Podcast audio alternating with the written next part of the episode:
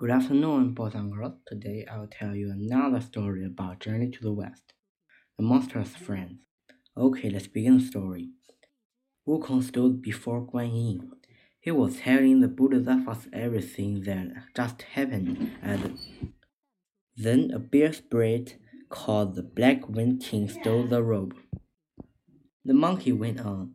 I demanded he give it back. We fought until the bear spirit said it was lunchtime and hid in the cave.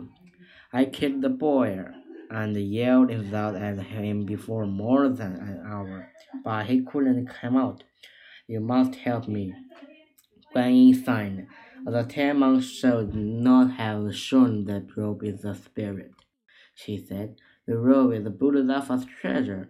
When another people see it, they will won't want it, and as that head priest tried to do, they might harm the Tang monk. I agree, said Wukong.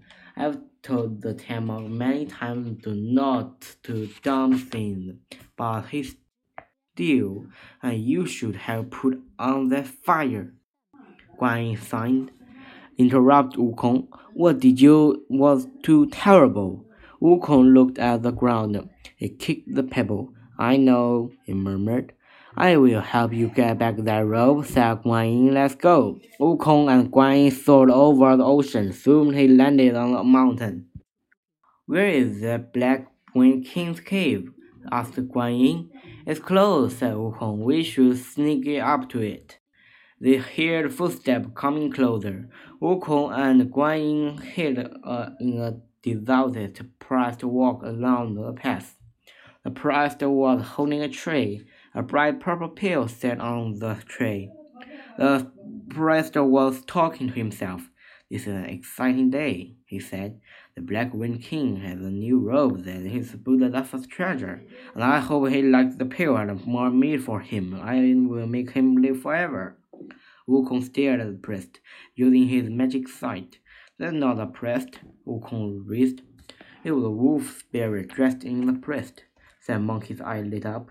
I have an idea. Bodhisattva. A little while later, the priest stood before the Black Wind King's cave door. He knocked the door and flew open. Are you still here, you little monkey? shouted the Black Wind King.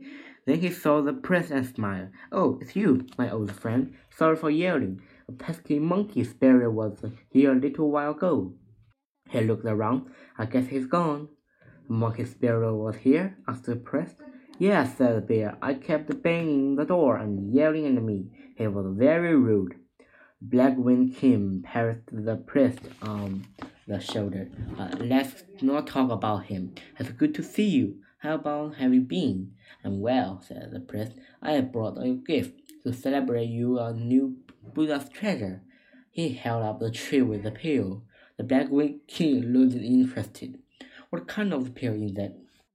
It is a very special pill, said the priest with a smile. I made it just for you. It will make you live forever. The Black Wind King stroked his chin. You know, it was just a thinking this morning that I could uh, like to live forever. The bear picked up the pill and opened his mouth wide. Then he brought the pill up to his mouth. The pill wiggled. Huh? Did the pill just? Before the Black Wind King could finish speaking, the pill hopped from his hand. It shot into his mouth and licked down his throat. Gulp. The end.